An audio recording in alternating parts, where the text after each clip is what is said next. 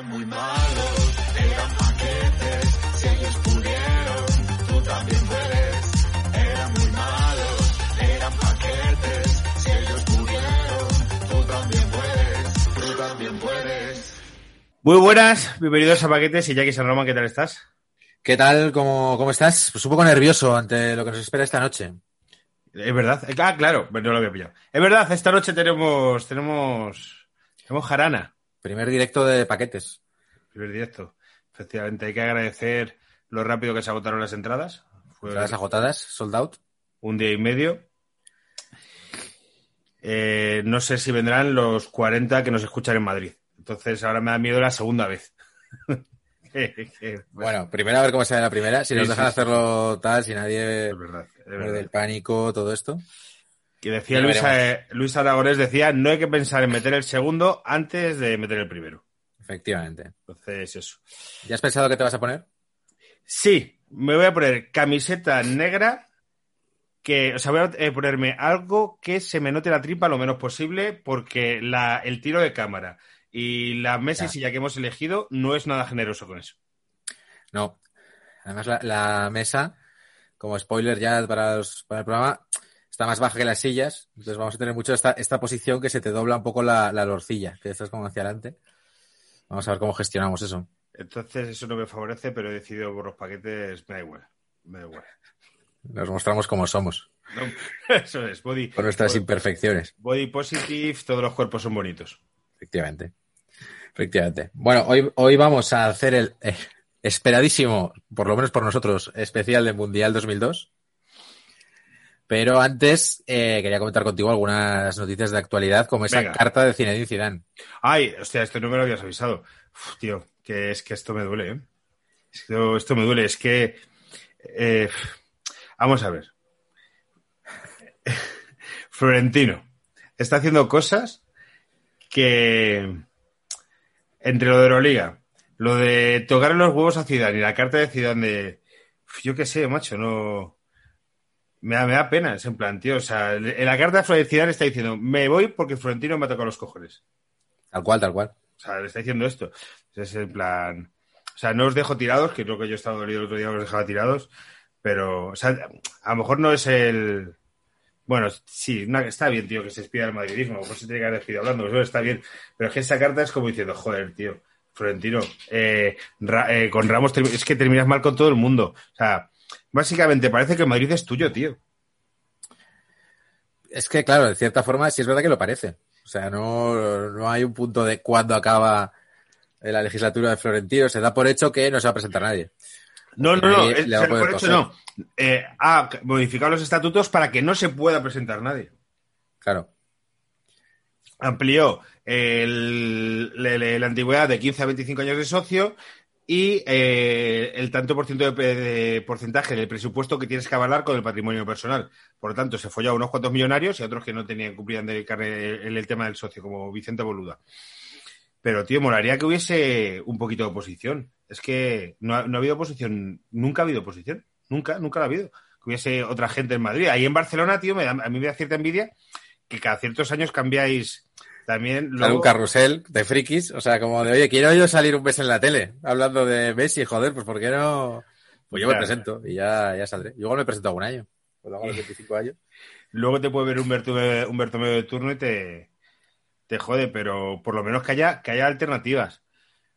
Sí, Barcelona es como el otro extremo porque es una especie de reino de taifas, ahí como que hay familias eh, enfrentadas y tal.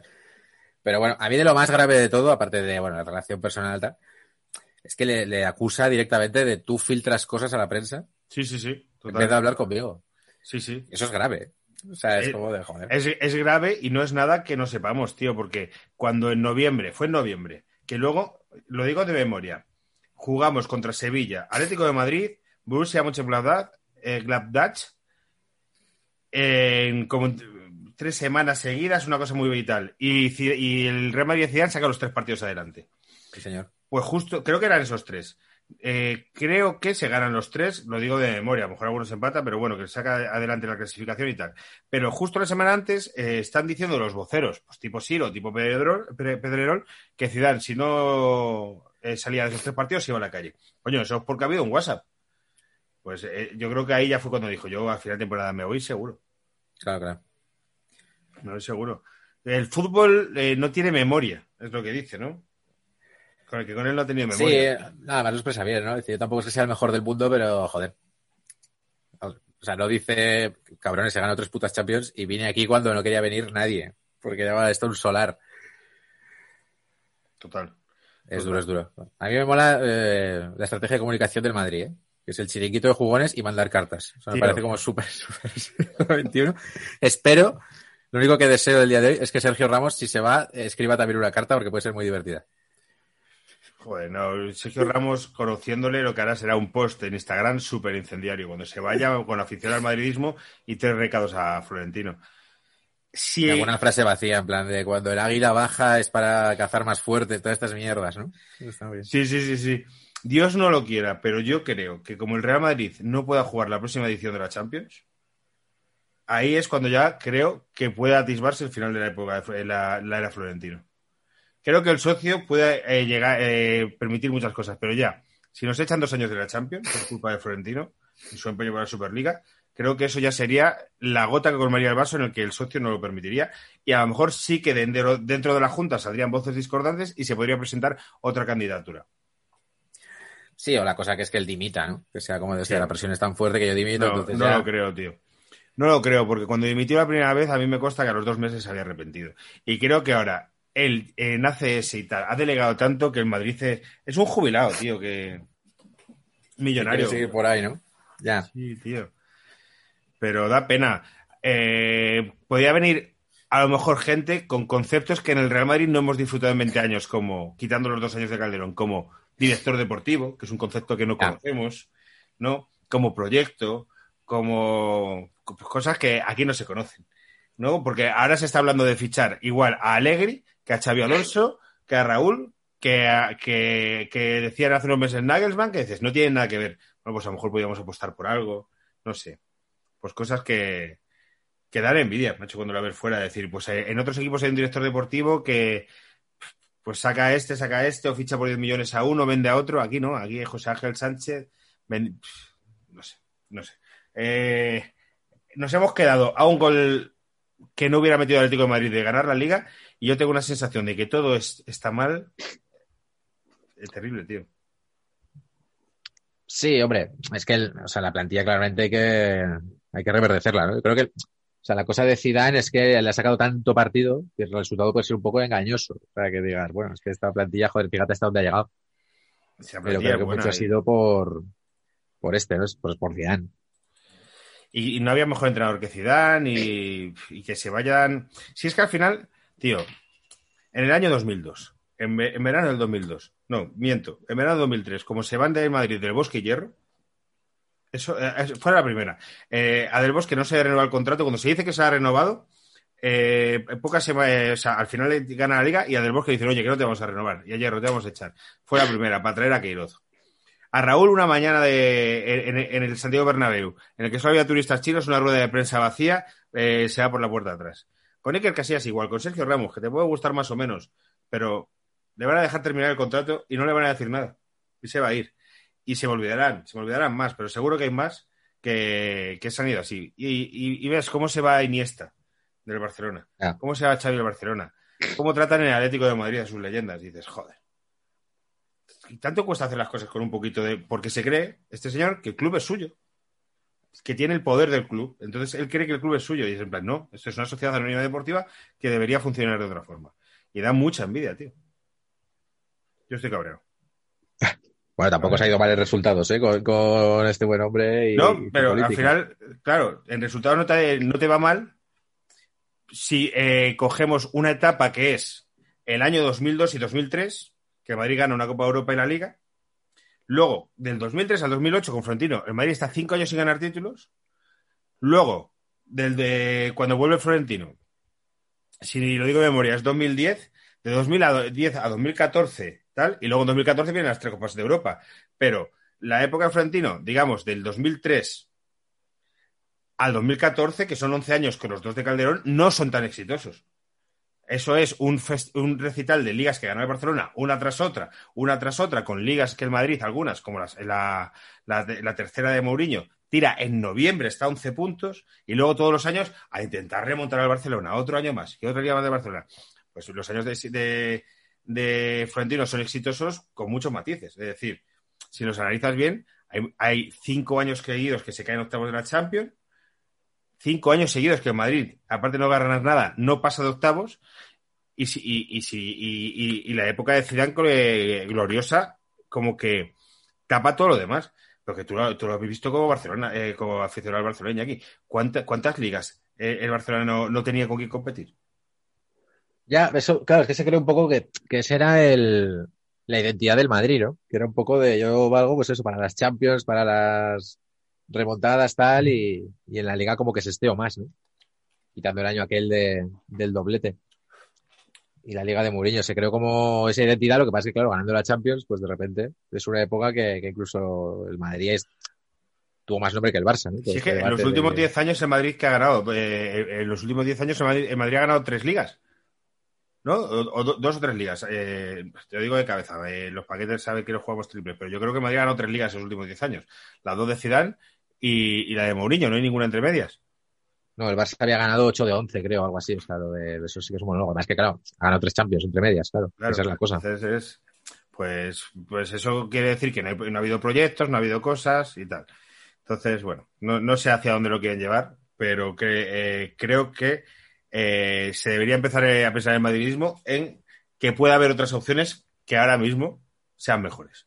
Más que un tío que lleva 21 años en un puesto, con la misma junta, prácticamente, con la misma gente, pues a lo mejor pueden venir otras ideas y otras, y otras cosas de fuera y no pasaría nada.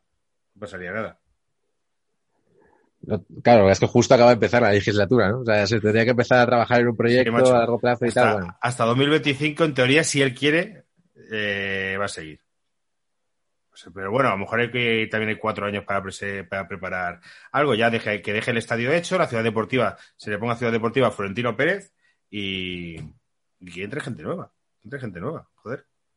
No como el mamarracho este que llevaron al partidazo de la COPE, que no sabía hablar ni español, que no tenía ni puta idea de fútbol y tal. Gente seria.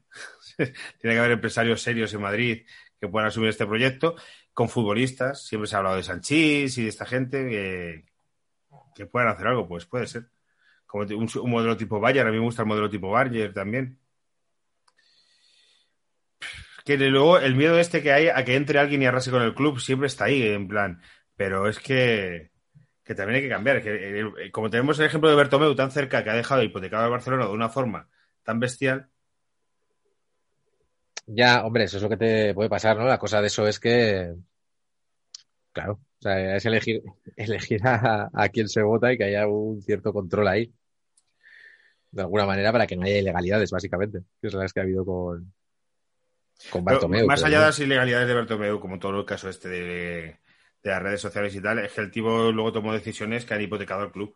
Esas subidas de sueldo eh, bestiales las tomó él y muchas decisiones que ha tomado él, pero bueno, que Bueno, sí, o sea, pero eso te puede pasar siempre. O sea, al final aquí fue, o sea, son como dos modelos distintos. En el Barça es como el poder de los jugadores tan grande que se les va renovando eternamente y se crea un bloque salarial que es insoportable. Y en el Madrid, en cambio, pues se va por la puerta de atrás, ¿no? Antes pasaba un poco al revés. El Barça siempre ha sido un equipo con Núñez era como de, bueno, eh, pues espera, espera, espera, espera, que me he quedado un poco picuto. Te voy a decir lo que acaba de anunciar la cadena SER. Primero en la SER y comentado en paquetes. Dice la SER que en el club informa Antón Meana. Ser un nombre a la lista de candidatos. En el club, ojo, y, y- y yo no lo veo mal porque es una persona que me cae muy bien. En el club se plantea el regreso de Carlo Ancelotti. hombre, estaría muy guay. Carlo Ancelotti, un tío con el que con el que los jugadores del Bayern tuvieron que pillar a un entrenador para entrenar por las tardes, de lo que le sudaba los huevos a este señor. Sí, hombre, ya, pero joder, Ancelotti fue de puta madre. El otro día no sé quién puso un tuit así, que era como de, bueno, pues que se vaya Zidane, entonces venga Ancelotti y cuando Zidane quiera volver porque ya sea como se le ha pasado el enfado, eh, viene Zidane y luego viene Ancelotti, o sea que vayáis turnando. Madre mía, a mí, me cae muy bien Carlo Ancelotti. Tenemos que traer aquí al socio de Rodri Rasti en Imago Sport, que lleva la comunicación de Carlo Ancelotti, que nos, que nos cuente historias de, de Carlo en Nápoles, porque las tiene muy buenas. Ese, tendrá que paquetes. Tío, bueno, pues Ancelotti, a mí me cae muy bien, pero joder, pues volvemos a lo mismo. Es, tío, no podemos traer gente nueva, con ganas, ¿no? Hacer cosas nuevas. Ah, Ancelotti no es mal tiro, ¿eh? O sea, entre, joder, entre Ancelotti y Conte, ¿prefieres a Conte o qué? No, no, no, no, tío. Conte es el que menos prefiero. Es que, es que no, que no, que no. No me gusta nada, no me gusta nada. Yo, yo, yo soñaba con un equipo formado por Raúl y Xavi Alonso. Ya, ya, es que es con lo que estaba ahí un poco a la mano, ¿no? Pero no, no se han fiado. O sea, no, eh, no, pero que, que entrenen juntos no salió en ningún lado. Pero yo, yo soñaba con eso, con los dos juntos. En plan, pues eso. No sé, pero no sé si eso existe en la historia del fútbol. Cuando falleció Tito. Vilanova, sí que el Barcelona hizo como un grupo de, de gente liderado por Jordi Roca, ¿no? Creo recordar que se llamaba aquel señor. Sí, pero bueno, este era de la, de- yo creo que de- del organigrama del Barça, ¿no? Pero siempre dos jugadores juntos a Raikar cuando vino, se Sí, supone que iba a venir. Que siempre hay un primero, ¿no? Que hay uno que como que lidera el proyecto. Ah, que tú querías que fuera de Limón. Sí, sí, sí, sí, sí, sí. Como un Dream Team de entrenadores. O sea, como los pantomima full de los entrenadores de... Hostia. Sí, eso es, eso es. Pero que era una fantasía, era una fantasía, ¿eh? Que... Me parecería acojonante. Primer equipo en el que pasa eso. La rueda de prensa hay como a pachas entre los dos diciendo una palabra cada uno. El y con partido y ha Guti. sido- Bueno, Bueno, eh, esto es lo que ha dicho Anton Me- Meana. Como la gente lo escuchará mañana en el podcast, a lo mejor más información, pero me parece que es acojonante. Pero bueno. Las opciones que han salido, me parece la mejor para vosotros.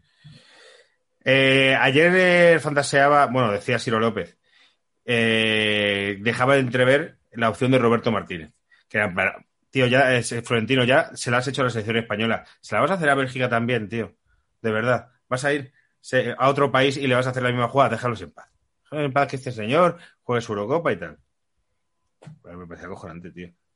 Roberto Martínez. Sí, que- broma con eso. Sí, ya, ya la has liado. Pero bueno. No sé, es que Roberto Martínez es, o sea, es un poco la, nos puede la ignorancia, o sea, yo es que tampoco he visto tanto como para decir, todo el mundo lo pone muy bien y tal, está la incógnita esta de qué pasará en el día a día en un grande, para el Barça ha sonado varias veces también, quién sabe.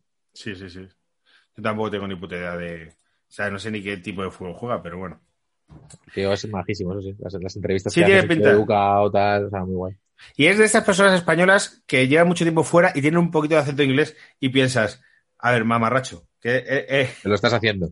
te lo estás haciendo, pero no, no, lo tiene, lo tiene. Pero bueno. Eh, para, Bueno. eh, antes de empezar con el Mundial de 2002, para terminar cosas del show hay que decir algo. Ah, no, bueno, eso sí que es esta noche, pero, pero nada, que, mm, que poco más, que ya os contaremos qué tal la va. Que es... eh, no, iba a Y que decir- se emitirán esos programas la semana que viene, martes y viernes. Es que me ha preguntado gente por el grupo de Telegram. Ah, bueno, ya sé lo que iba a decir. Yo sé- muchas veces sé que tengo algo y luego no digo, me acuerdo después. Que hay un Futmundo de la Eurocopa. Que hay un Futmundo de la Eurocopa. Que hay ya apuntados Ah, vale. como casi 100 equipos, creo. Entonces, voy a dejar en la descripción el cómo apuntaros, porque luego preguntáis y tal, y yo tampoco tengo muy claro. Quedan 10 días, pero hay. Tío, hay un mogollón de equipos. Creo que debe haber como ciento y pico de eh, personas que se han apuntado. Bueno, Entonces, que lo dejaré para los que os queráis apuntar. Eh, y que mm, hay gente que ha dicho que si vamos fuera de Madrid a- con el show, en plan, nosotros con esto no ganamos, pero tampoco queremos perder. Y irnos fuera de Madrid sería perder. Entonces, si sale la opción de salir sin perder, aunque no ganemos, sí. Eh, eh, iremos, si no, no. Pero la idea es, eh, yo no sé si te lo comentó Iñaki, a lo mejor no te lo he comentado, eh, en agosto, septiembre, hacer alguno de pase de esto el fin de semana, porque había gente que de grupo de Telegram y gente de que se paquetes vendría, quería- ¿no? Ah, qué guay. quería venir a Madrid para conocernos, ver el show y ya luego ellos con sus esposas en, en casa, ellos ese fin de semana en Madrid, ya van a ver, ver lo que hacen.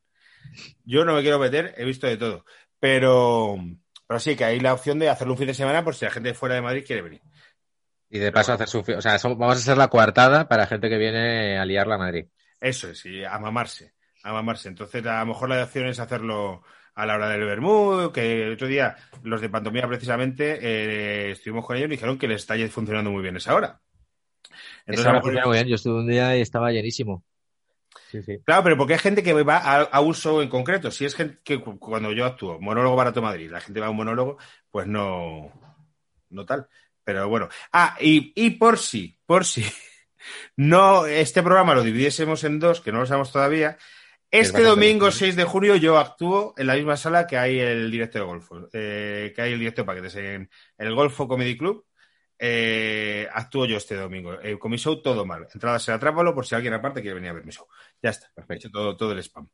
Eh, Mundial 2002, que Iñaki el otro día eh, se lo preparó y no lo hicimos porque pasó lo de Villarreal. Y lo tiene preparado. ¿Cómo lo tienes? ¿Como con un 11 o cómo? Sí, bueno, como estamos haciéndolo, ¿no? Vale, sí, contextualizar sí. un poquito el mundial y hacer un poco el once de lo que serían los paquetes de ese mundial. Siempre hay que poner el preaviso de que no son paquetes, porque si hiciéramos el once de los peores jugadores del mundial, pues nos saldrían cinco de Costa Rica, no sé qué, no sé cuántos, tal.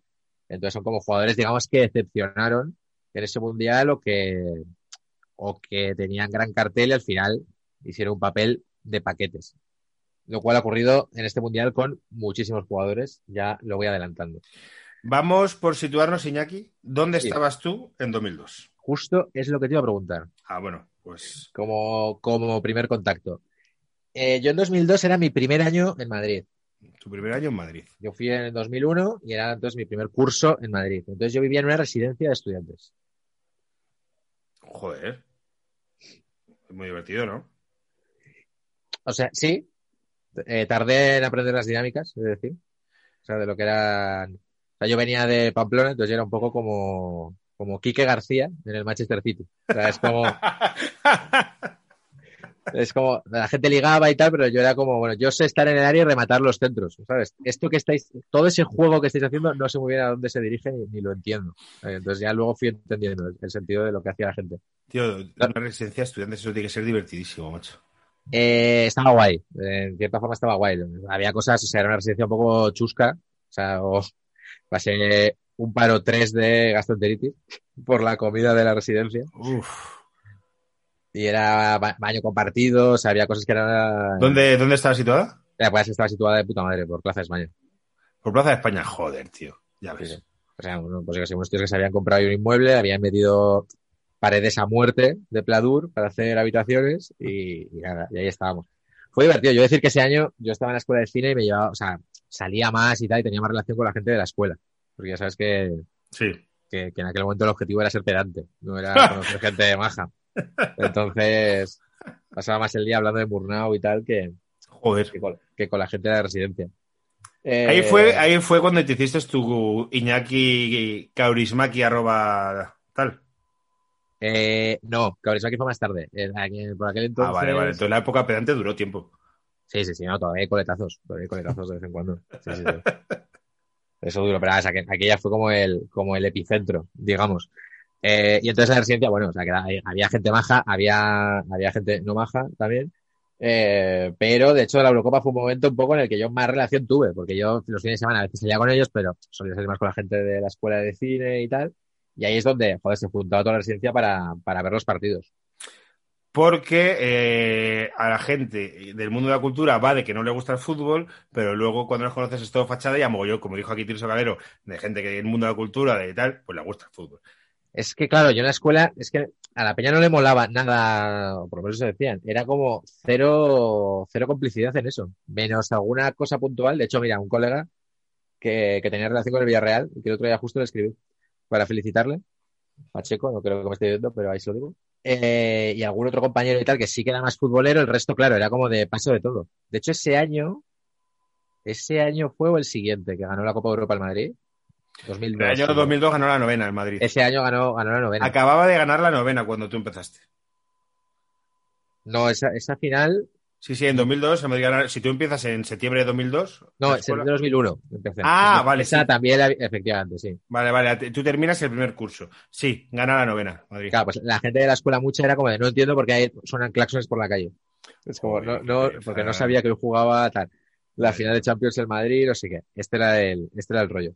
Vale, pero bueno, vale, vale, vale. Entonces, claro, de, de repente la Eurocopa era como la tengo que ver con la gente de la, de la residencia, lo cual era un ambiente, pues eso, eh, particular. Ah, vale, vale, es que yo no me estoy enterando, claro, en la, en la residencia es gente normal de muchas carreras y tú luego en la gente de la escuela, vale, eran dos grupos distintos. Vale, vale, vale, vale, vale, vale.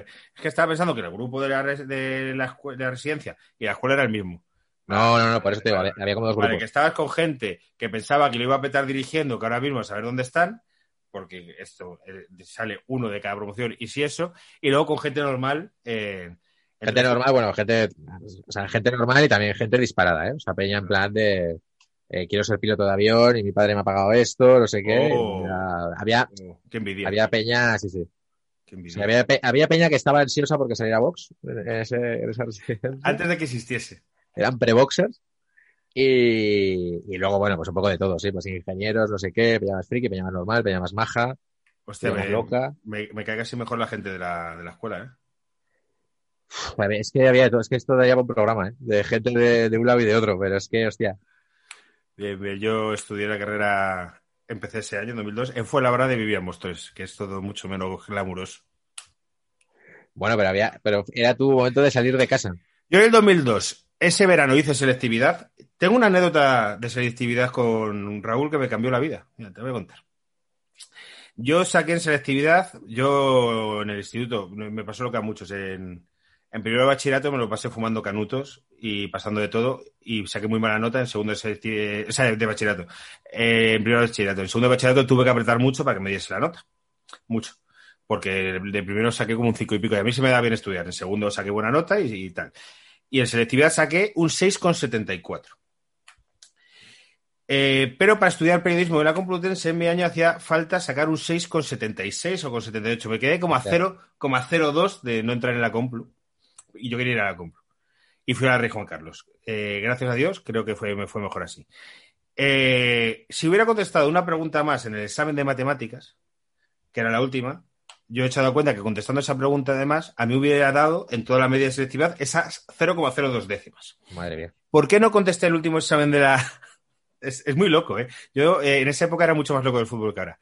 Estaba en el aula de Derecho, de un- uno de los aulas de Derecho, haciendo el examen de matemáticas de la Complutense, con mi colegio, el Balmes de Móstoles, cuando escuché por la ventana, ese día se jugaba una España-Eslovenia del Mundial de Sudáfrica 2002, escuché por la ventana que Raúl había metido un gol. Inmediatamente dejé el examen, salí del aula Perfecto. y una vez en el pasillo pensé, ¿pero qué has hecho, imbécil? O sea, me entró un rollo en plan, estaba como atorado en el, estaba súper nervioso con el estrés, me escuché un rollo a Raúl y digo, bueno, pues ya está, dejo la última. Me, me la sudan, pero como yo pensaba que iba a dar, da igual. No la eso, selectividad. en selectividad. Digo, no voy a contestar esta pregunta porque, porque ya está. Porque total, ¿qué más da? Y, y me voy a ver el fútbol. Muy bien. Y al salir al pasillo digo, digo, ¿pero qué cojones has hecho? Yo creo que me jugó una mala, eh, entre los nervios, el, el que quería ver el partido de España, que había metido gol Raúl, yo iba con la camiseta de selección, una camiseta de fútbol del 2002 de estas que transpira y hueles a sobaco todo el puto día. Y lo ves en la cara de la gente. Y al, al estar en el pasillo digo, tío, que ha metido un, un gol España y yo me he ido al pasillo y he hecho el imbécil. No contesté esa pregunta. Contestando bien esa pregunta, en el global de toda la nota me hubiera dado para entrar a la Complutense. No entré a la Complutense por esas dos décimas porque yo daba por hecho que sí que iba a entrar. Y Por me tuve Raúl, que ir a vamos estudiar- a decirlo así. Por, por- por Raúl Raúl. González Blanco. y me tuve que estudiar a Fuenlabrada la carrera. Creo que si hubiera estudiado en la Complutense hubiera sido peor, porque luego en la Complutense, o sea, me hubiera pasado mejor, eh, yendo a Madrid ya desde joven, con gente de, de toda España. Fuenlabrada había gente de toda España, pero menos, era gente del sur de Madrid.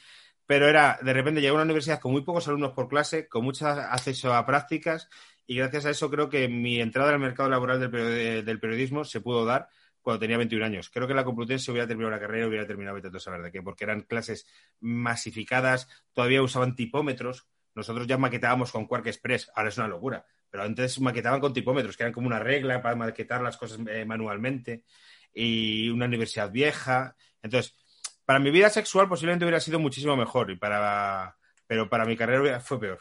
Yo te digo, en la residencia esta había mucha gente de la Complutense, sobre todo ingenieros y periodistas. Y periodistas, Eh, fíjate. No estarías vivo ahora mismo. Sí, con ese ritmo de vida que llevaba, que esa peña, Claro, encima de residencia. Yo no, no, claro. de fiestas, de grupos, de no sé qué, de no sé cuántos, hostia, era... Y he de decir que en. España-Corea lo vi. eh, tuve un americano nueve meses en mi casa y luego yo me fui un, eh, un mes y medio a Estados Unidos, a un pueblo muy cerquita de Minneapolis, de Fargo. Hostia, qué Muy guay. cerquita de Fargo. Una puta mierda, aquí. Una puta mierda. Casas unas lejísimas de otras. Yo venía de España con 18 años, pasado de todo. eh, de llevar cuatro años fumando canutos. Allí no me voy a tomar ni una birra. eh, eh, iba con el americano este con sus amigos a tomar palomitas y ver películas al cine, que ya tampoco me enteraba ni lo que decían. Y al mes y medio, al mes y pico dije, "Ay, madre mía, yo me vuelvo a España. Esto es una puta mierda. O sea, esto es terrible. En que no, pero tienes que aprender que yo no quiero estar aquí. No quiero estar aquí. Y me volví. El chaval que venía de nueve meses en Móstoles, que llegó como un pringado, que le daba asco la oreja, la morcilla y se fue, gordo, como un truño de comer morcilla, oreja y todo, y se había zumbado tres o cuatro chavalas aquí, que iba de botellón y llegó y, y no, y mal, y mal. Pero estuve en una fiesta americana que me llevó en una casa en Minneapolis como súper loca, de estas tipo American Pie, con que había marihuana, había gente y tal, y fue muy divertido eso. Pero, pero ese choque cultural de decir, es que aquí con 18 años eres menor de edad y vienes de España que eres... Ya, ya, ya. Igual también Bueno. era la zona, ¿no? Porque 18 en Los Ángeles, imagino que sea diferente. Claro, no, no, 18 claro, era la típica zona. eh, fíjate que era uno de los estados que más demócrata vota, eh, vota pero eh, tipo redneck, o sea, casas alejadas, si, sin coche está muerto. Era, Claro. claro, claro, que mi hermano se fue a, a estudiar a Los Ángeles Joder. eh, un, un un verano y tenía de vecina a Calabasas, que es el barrio de Villaco y Bryan, con una familia millonaria, y sus vecinas eran Talla y Tamera. ¿Te suenan? No. Una serie que de una sitcom que eran dos gemelas de raza negra. Hostia, sí, sí, sí. Pues sí, esas sí, dos sí, niñas eran sus vecinas, Talla y Tamera. Hostia, qué bueno. Pedazo de serie, qué cortinillas tenía esa serie. ¿Te acuerdas de esas cortinillas que era como que barría la pantalla como con dibujos de lápices? Guau, guapísimo.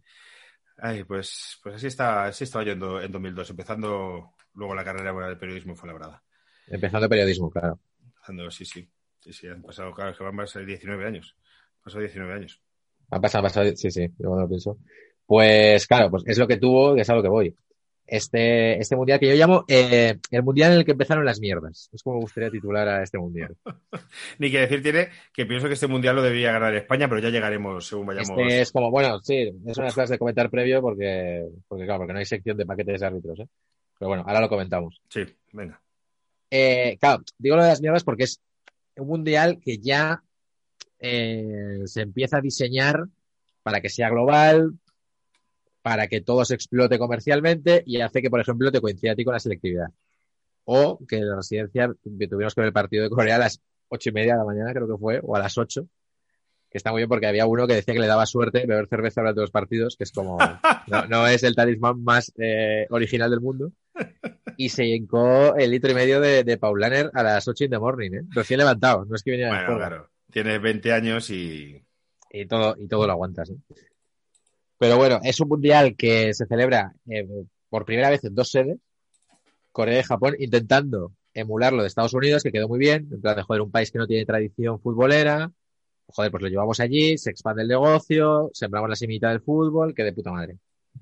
Corea y Japón, o sea, estaba súper dirigido, que iba a ser para Corea y Japón, de hecho, México retiró la candidatura en plan de, bueno, pues si me vais a joder, pues nada, eh, lo quito.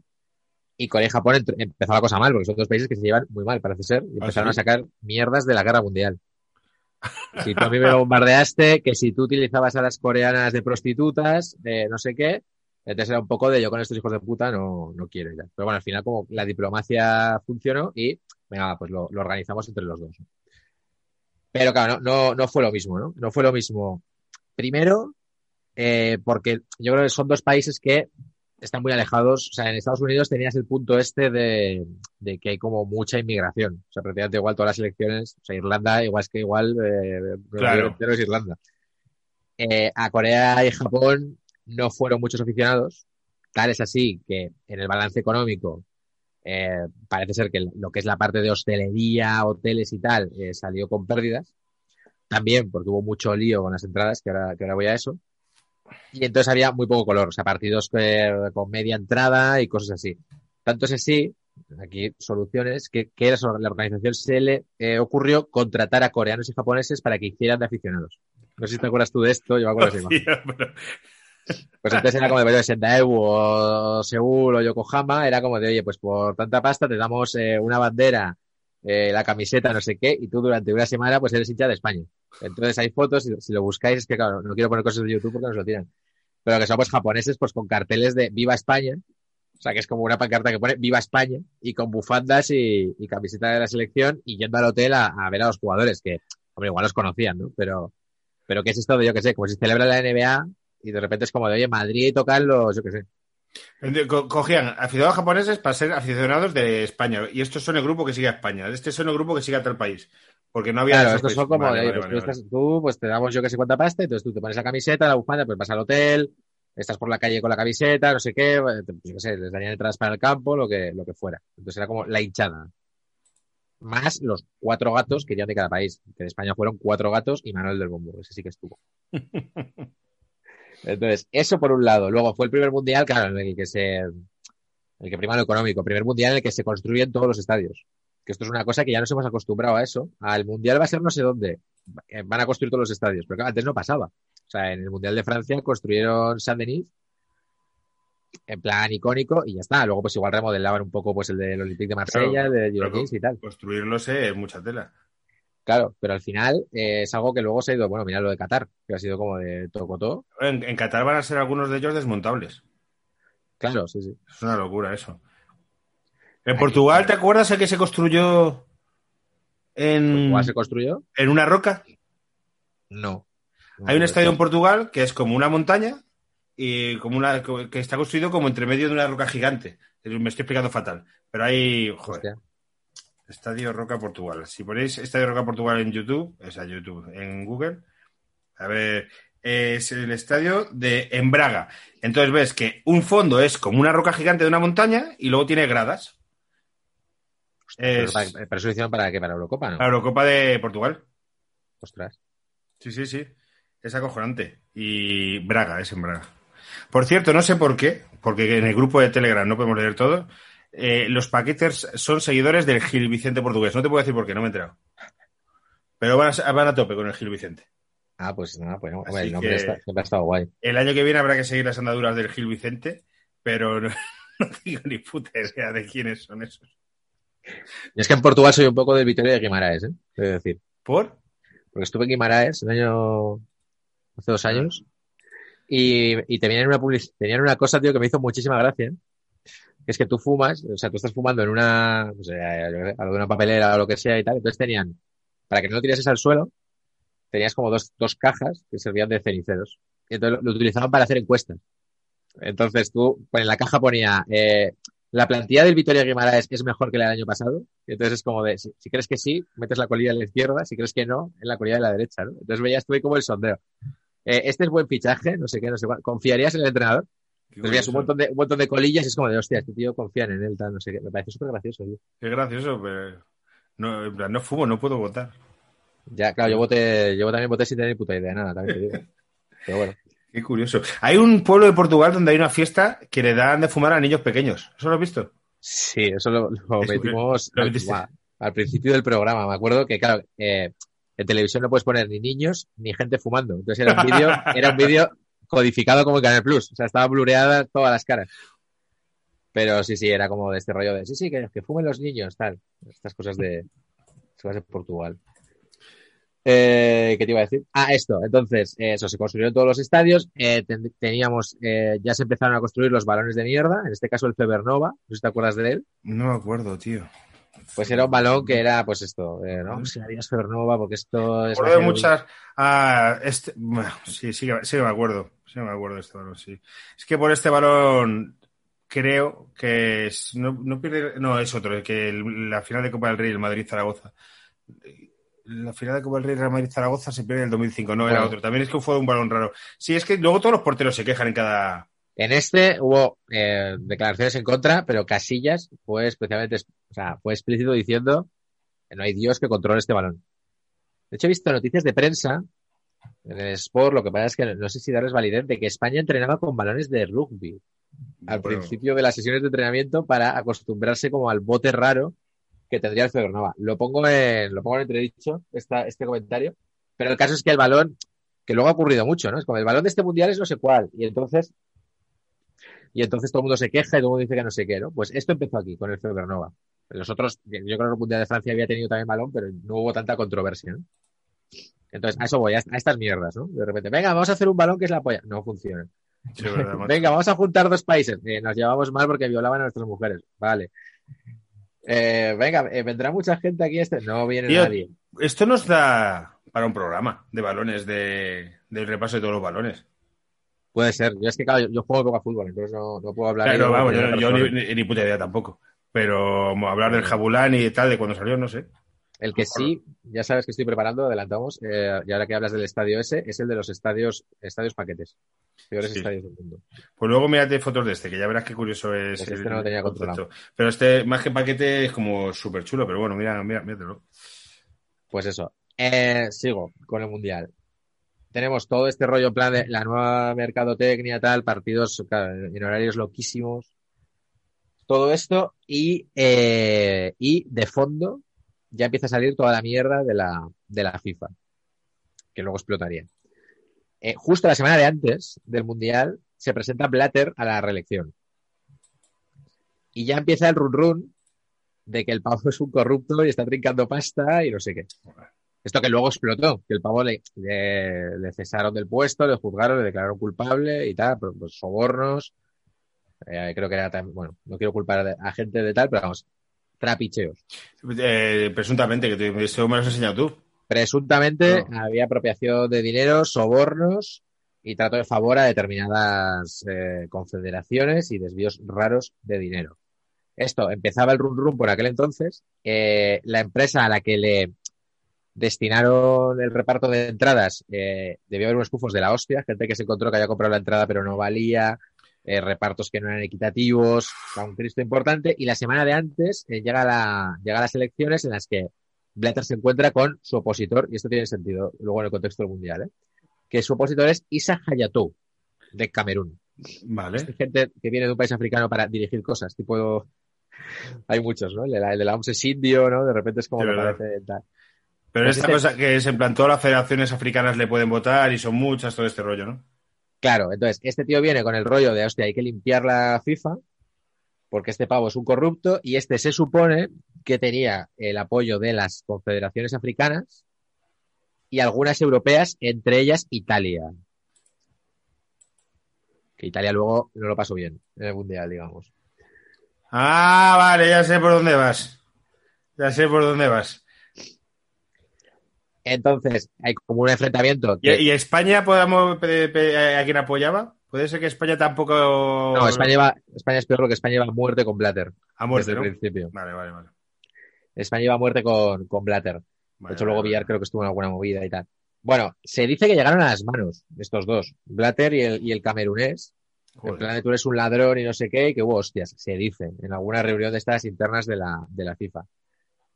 Está, está la incógnita esta y al final sale Blatter, además, eh, meando a todos. O sea, sale Blatter eh, en primera votación, creo que es una votación tipo la de los juegos, que es como primera ronda y si no hay mayoría, segunda ronda, no sé qué, no sé cuántos, arrasa. Blatter. eh, y nada, y otro se retira. De hecho, Italia acaba votando a, acaba votando a Blatter. Y este pavo de repente desaparece sin dejar rastro. Más tarde, eh, eh, resulta que el camerunés este, por lo que sea, que se llevaron bien luego Blatter y él o lo que sea, el pavo estaba como en un puestazo en la FIFA del copón. Tío, eso, eso pasa tanto entre jefes, tío. O sea, muchas veces. Y al final es que son colegas, tío. Y el tío fue. eh, el tío, de hecho, cuando, cuando inhabilitan a Blatter, este tío coge la FIFA de manera interina durante seis meses y eh, se dice que, joder, qué casualidad, que este pavo que estaba como. que lo que más reivindicaba era que África entrase en el rollo de la FIFA. Joder, el siguiente mundial que se otorga es el de Sudáfrica. Y luego este pavo está metido en los chanchullos de comprar votos para Qatar. Y además en un chanchullo le sacan de, de anterior de la venta de derechos de, creo que es el mundial, un mundial de los 90, no sé cuál. Si no hubiera habido chanchullos. estaba empapelado. Lo pensé otro día, si no hubiera habido chanchullos y le hubieran dado el mundial a España, es que. Y luego na- nadie sabía que iba a venir el coronavirus. Ahora mismo este país estaría a un año y tres meses de organizar un mundial de fútbol. Con lo bien que le habría venido a este país. Claro. Ese, pero por otro lado, con lo, con lo que en este país se ha dado muy bien robar. Con lo que se hubiese robado también en este país con el mundial. Ya, lo No sé, pasa no, o sea, no sé sí. qué, qué- qué hubiera sido mejor. Sí, lo que pasa es que, hombre, viniendo de Brasil, que también hubo ahí mordidas, y, y Qatar, que es que vamos, que la cantidad de sobornos a, y bueno, ya los muertos que está viendo ahora y tal, o sea, quiero decir que, que son organizaciones tan criminales, digamos, que, que Te, las, cuatro, que las cuatro mordiditas aquí de- del concejal casi parecen juego de niños. ¿eh? te voy a plantear una idea, antes de que sigas en coalición a lo que has dicho. Sí, cuando dos personas tienen movida y luego se hacen amigos. ¿Qué te parece cuando un amigo, me- me- tenemos un amigo, eh, Pepe, y Vale. tiene una novia y, y la novia le deja y tú le dices cosas feas de la novia para animarle y luego vuelven y Ya. tú quedas mal? ¿Qué te parece eso, tío? Es que eso yo de joven me lo comía y de mayor ya no me lo como. claro, al final te, la- te la sabes, la jugada, entonces es como de, sabes. yo prefiero no decir nada. Pero está, yo creo que por aquí hemos pasado muchos, ¿eh? Hemos pasado mucho, sí. Lo que pasa es que, claro, yo fíjate, tengo la sensación de que las mujeres en eso son más valientes. O sea, quiere decir que Pues si sí. rajan del novio de una, mantienen la carta encima de la mesa. Es como de, he vuelto, pues eres gilipollas, ¿sabes? O sea, no, no, no recoges cable. Nosotros, en cambio, sí que es como de, ah, bueno, pues me alegro mucho, porque es verdad que también había muchas cosas. Es como de, no, mi opinión es esta. ¿Tú quieres volver? Vuelve y ya está. Todos sabemos que, aparte de lo que diga yo, pues tú tendrás otro, otro punto de vista, ¿no? Pero creo que parte es eso, ¿no? Del rollo de, oye, pues lo, pues lo mantengo, ¿no? Claro, depende de lo que digas, también de la, de la novia, claro. Es que creo que cuando, el caso de los chicos, cuando un amigo le pasa esto, tú te metes con la tía sin pensarlo además, porque es una tía estupenda y lo haces para animarle encima, y luego quedas mal por haber dicho algo que ni siquiera piensas. En plan, no, pues si la chavala es estupenda, lo único que ha dejado a este mamarracho. Y encima ahora han vuelto y eh, le va a contar a ella que yo he dicho tal y me va a odiar. Sí, lo peor es eso.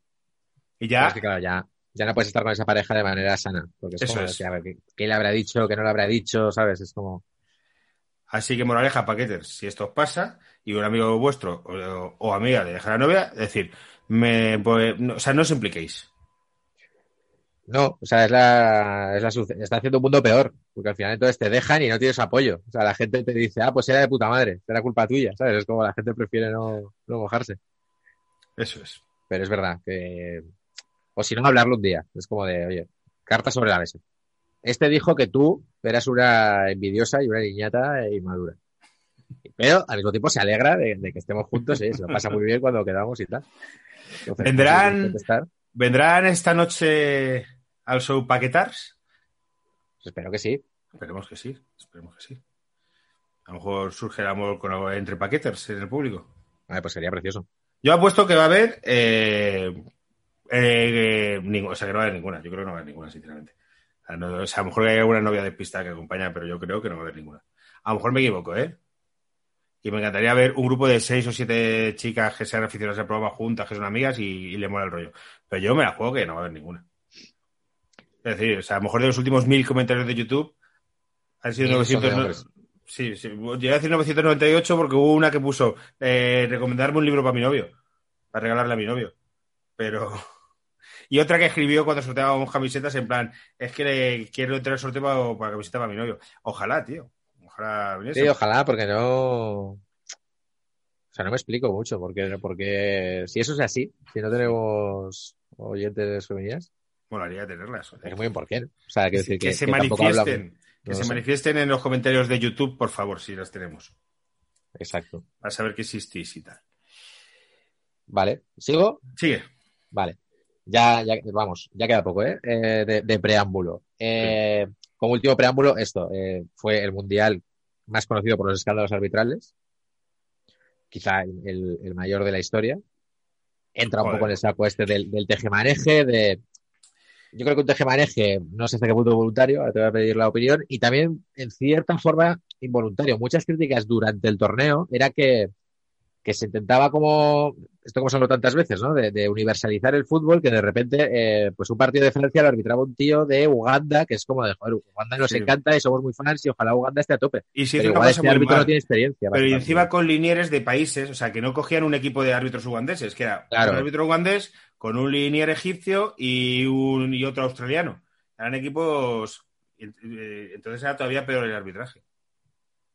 Claro. Porque Al Gandur siempre dice que la culpa era de su linier, es que no era suya. El cabrón. Claro. Bueno, es que si quieres abrimos ese melón, ¿eh? Luego lo- en lo que es el 11... Eh, Casi, entra de- casi, casi digo al Gandur la palabra prohibida que no se puede decir en este podcast. Es verdad, eso no se puede decir. Que con el Gandur igual habría más unanimidad, ¿eh? Pero bueno. Entonces, bueno, vamos a pasar a, a ver, digamos, a los perdedores. Si quieres decir algo de los ganadores, los grandes ganadores del Mundial fueron Es Brasil. que lo que estoy viendo es si hacemos el preámbulo más largo y hablamos de arbitraje y dejamos para el siguiente programa el 11, los 11 porque Vale, llevar un- y, y hablamos un poco también de los arbitrajes y todo esto y luego nos pegamos el siguiente los paquetes. Venga, de puta madre. Venga, Eh, bueno, respecto a los vencedores del, del torneo, eh, sí. Brasil, que yo creo que fue la única selección que tuvo un crack que funcionó. Es que yo lo que te digo de Brasil hay un, eh, dos nombres de los que no se recuerda lo bien que lo hicieron, porque eh, se habla poco del gran mundial que hizo Rivaldo. Sí, es verdad. El Rivaldo hizo un mundial de la hostia, lo pasa luego le dan el balón de a, a Ronaldo porque mete, y mete dos goles en la final y tal, pero Rivaldo hizo un mundial muy, muy importante. Roberto Carlos hizo un mundial muy importante también. Eh, mundial muy importante. De hecho, eh, a partir del 2002 Roberto Carlos es cuando inicia un poco la cuesta abajo. Pero ese Brasil, yo recuerdo las sensaciones que yo tenía viendo eso. A lo mejor a posteriori voy a decir que no. No jugaba tan bien. Yo recuerdo el, este Brasil no, No, juega no, tan no, bien y España puede ganarles. No, lo que pasa es que Brasil no, jugaba, digamos que faltaba la magia esa. O sea, era un equipo hiperordenado. De hecho, los, la alineación titular yo creo que no la adivinaríamos. O sea, estaba. Rogerio este, eh, Lucio. O sea, bueno. era un equipo rocoso. Cleverson creo que estaba por ahí. O sea, era un equipo. la alineación en la final del Mundial fueron Marcos, que no recuerdo yo a este señor. Marcos no le pones cara. No le pongo cara, ¿no? Roberto Carlos, Lucio, Roque Junior, Cafú. Luego, joder, es que fíjate, el centro del campo, el fútbol que podía practicar, claro, por esto. Edmilson, Gilberto Silva, Cleverson. Claro, pero es que eran tres stoppers, o sea, de, de destrozar y defender. Y Claro, luego la eh, magia de Ronaldinho, rival de Ronaldo, ¿no? Exactamente. Luego entraron Juninho Paulista y, Denil, y Denilson entró en el minuto 90, fíjate. Claro, es que era un equipo, pues eso, que pues era un 3-5-2 más o menos, con Cafú y Roberto Carlos como laterales largos, Lucio Milson Roque Jr. y Gilberto Silva Cleverson, Ronaldinho enganchando con Rivaldo y Ronaldo. Claro, es que estos tres arriba son una salvajada, y eso que Ronaldinho estaba empezando, pero es una salvajada. Claro, entonces un equipo que defendía guay, que de repente pues tenía genialidades de la peña de ahí arriba y punto. De hecho, hubo mucho debate con, con Scolari de, de eso, del sistema de juego. Y él decía que, que iba a jugar a eso que era más efectivo. Y fue ese debate que, bueno, que sigue hasta ahora, ¿no? Pero sí, o sea, jugador- Roque Junior, Gilberto Silva, o sea, jugadores que luego han tenido o sea, perfiles bajos, ¿no? Que ni siquiera es un Mauro Silva, ¿no? Que es un jugador que puedes decir, bueno, no es magia, pero hostia, eh, tiene mucho fundamento, ¿no? Eh, sí, lo que pasa es que, y de hecho, bueno, Brasil las pasó putas, ¿eh? Brasil fue una de las beneficiadas por los árbitros, claramente. Sí. Ah, por- ¿en la semifinal o qué? Hubo uno en la fase previa, eh, en octavos y en el partido de Turquía. En el partido de Turquía, de hecho, le, le tangaron un gol a Turquía, creo que fue.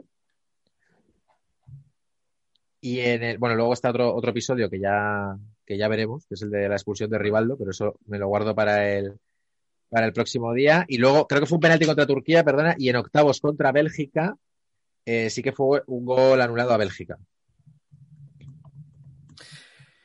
Mira, te voy a decir el equipo de España para que me ve que- con, lo que- con el que jugó España, más o menos. Tengo aquí algunas alineaciones para ver si esa España podía o no ganar el Mundial. Pensando esto en, en el pick que tenía esa gente en el año 2002. Y lo de pick he aprendido a decirlo de Bad Bunny. Estoy en mi pick, que Muy es bien. cuando... ¿Tú no, no has escuchado esa canción? No. No trabajas Bad Bunny. Bueno. Eh, España-Eslovenia, que fue justo cuando metió el gol Raúl, el minuto 44, yo me salí del examen. Casillas, Juan Fran, de lateral. Era el minuto 44, o sea, ¿te saliste para ver el descuento? No, 44 del primer tiempo. Era el 1-0, era el 1-0, era el 1-0.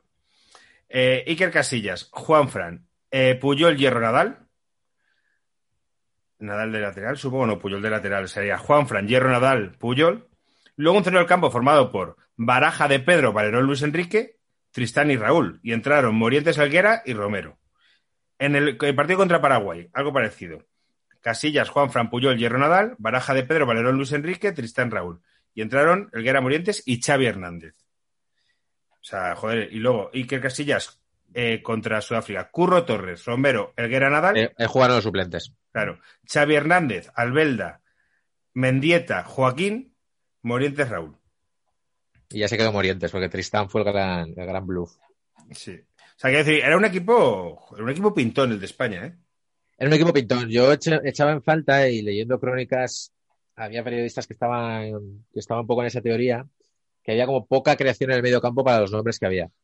Quiero decir, que no era lo mismo meter un eh, Valerón, Xavi Hernández, eh, Elguera, quizá. Claro, pero él eh, metía Baraja, hemos visto que... Claro, metía Baraja, luego estaban de Pedro y Luis Enrique, un poco más de interiores y tal. Es verdad que de Pedro hace un gran primer partido.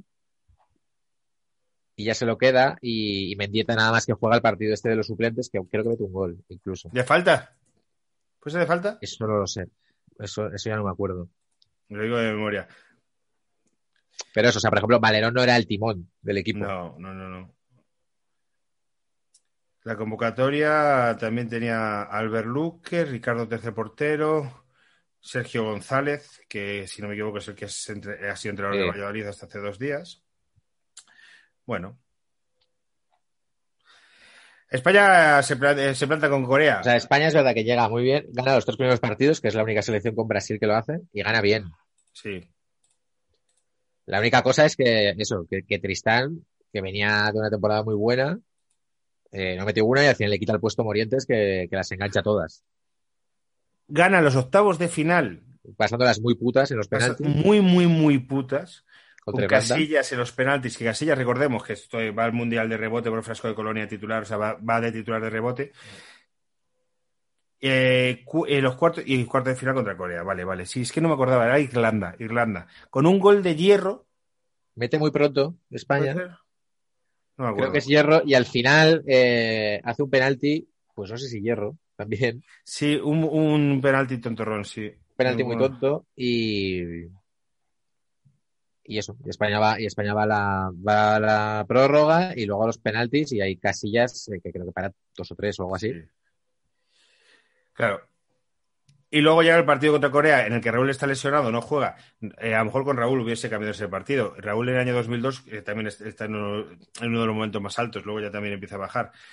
Pero es un partido que no se debió perder. España jugó mejor Y metió dos goles. y metió Dos goles. goles. Metió, pues eh, está el que. El, ay, eh, sobre todo es el que no sa- el que El flagrante es el de Joaquín centrando que el balón no sale y mete Morientes y es un gol es. como, como un piano. Y luego, sobre todo, tío, es que los penaltis los coreanos es que parecía Shaolin Soccer. Es que los tiraron muy bien, los metieron todos.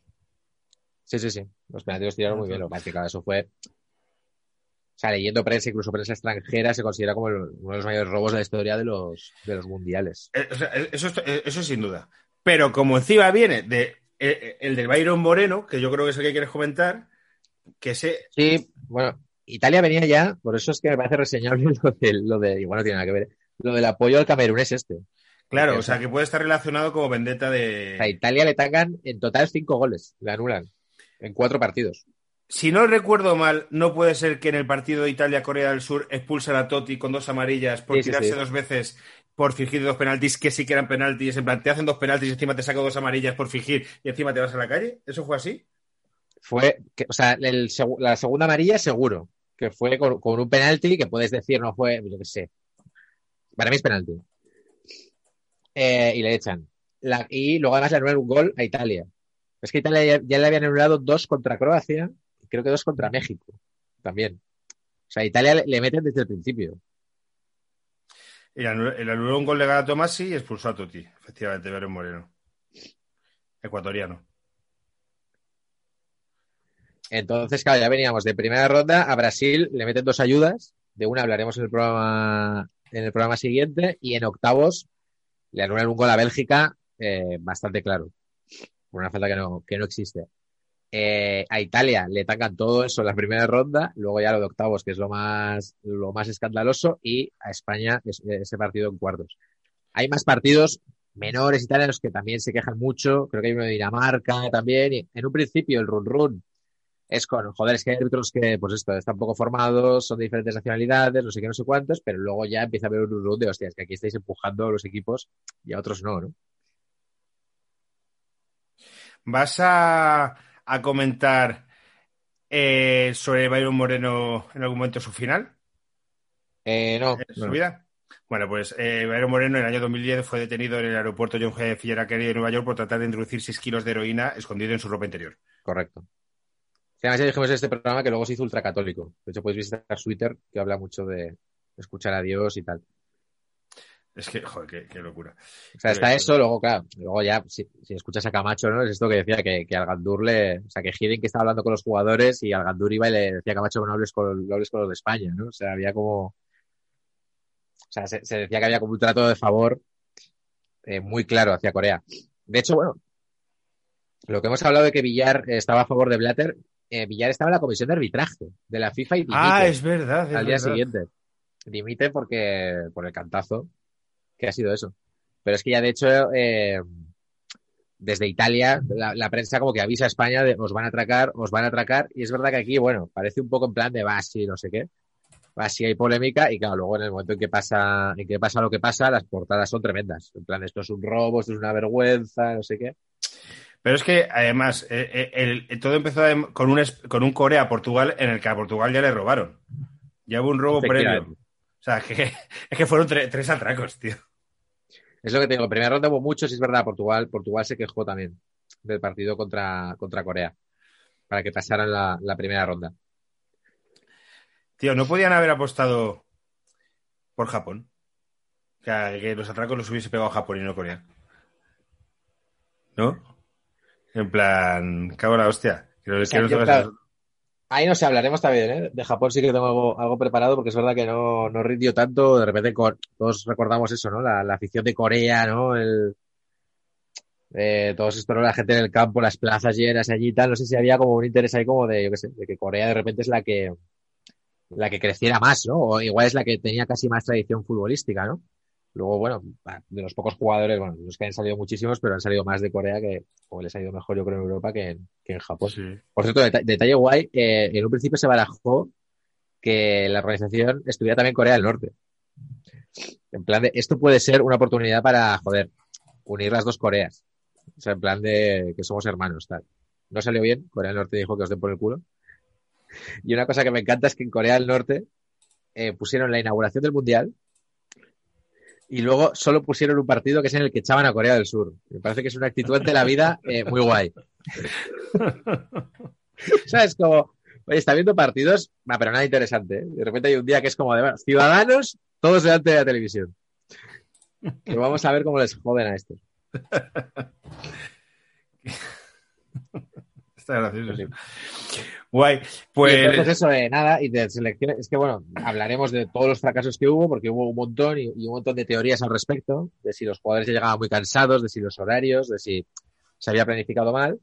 Pero es verdad que las grandes selecciones fueron, fueron cayendo. Yo creo que también por eso vemos que lo vemos más cercano para España, ¿no? Porque es, prácticamente parecía. De hecho, Alemania, también lo hablaremos, eh, no era una gran Alemania. O sea, de hecho, No, Ballack- no, no, no. Ballack antes del Mundial dice que, bueno, que están formando un equipo, que están formando un equipo de futuro y que van a probar a ver qué tal en el, en el Mundial, pero que no son favoritos ni, mucho menos, ¿no? Sí. Mira, vamos a repasar la alineación de Alemania y ya pasamos, si quieres, a 11 en el siguiente programa. Mira, alineación de Alemania. Oliver Kahn, que ya hablaremos de él, entiendo. Thomas Linke, Metzelder. Metzelder, tío, no, da ni para chistes. Está muy bien, Dieter Hemann. Dieter Hemann, este no sé quién es. Jens Jeremy. Claro, luego dice la gente, alguno el otro día en Twitter, es que eh, Paquetes es el peor podcast de fútbol, no tiene ni puta idea. Digo, pues no tenemos ni puta idea. No sé. Yo, o sea, yo Dieter Hamann, pues ahora mismo pues no te puedo decir quién es. Yo, mira, yo curiosamente, del resto que has dicho no, pero Hamann sí que lo recuerdo del Bayern Múnich. Vamos. Jeremis, Este, Marco, el- este es el Cristo, Jeremis. Jeremis, Marco Bode, Torsten Frings, Bert Schneider, Miroslav Klos y Oliver Neville. Pues no me suena por nombres. Y luego Bierhoff, eh, Gerard Asamoah y Christian Ziege. Se la pierde Balak, que es, el, que es la historia. Que Balak se pierde la final, que es la gran baja. Ah, hostia, pues no puede jugar Balak. No puede jugar, Recordemos que ese año Leverkusen venía a quedar segundo en todo. efectivamente. Y Balak era realmente la estrella de esa selección, hizo muy buen mundial. Y ya digamos, fue el, fue el desastre que Balak no podía estar en esa final. Le sustituye Jeremis, al que se le acusa un poco de, hostia, es que ahí es donde se ven las costuras de un jugador muy, muy limitado, que tiene que llevar el timón de Alemania y no, y no puede. Pero los delanteros, claro, estoy diciendo Klose, pero el otro es Neuville, que creo que es uno que, estuvo, que este tío estuvo en el Tenerife. Joder, Y luego está uno que no sé si te acuerdas, que se llama Janker, no me acuerdo. tío. pues que pues ese es el, la roca. O sea, es un tío que es enorme, calvo, o sea, delantero tosco, o sea, una selección alemana así de, de pocos nombres, ¿no? Está Kahn, que le nombran el, el mejor jugador del mejor jugador del, del mundial, pese a la cantada que tiene en el último partido. A, a lo mejor tiene que ver algo que fuese Alemanidad Adidas, eso. Claro, en este mundial es donde entran estas controversias de mierda. Pero claro, pero eso antes no pasaba, ¿sabes? O sea, este- Sí, sí. esta especie de nostalgia de es que el odio del fútbol moderno y tal.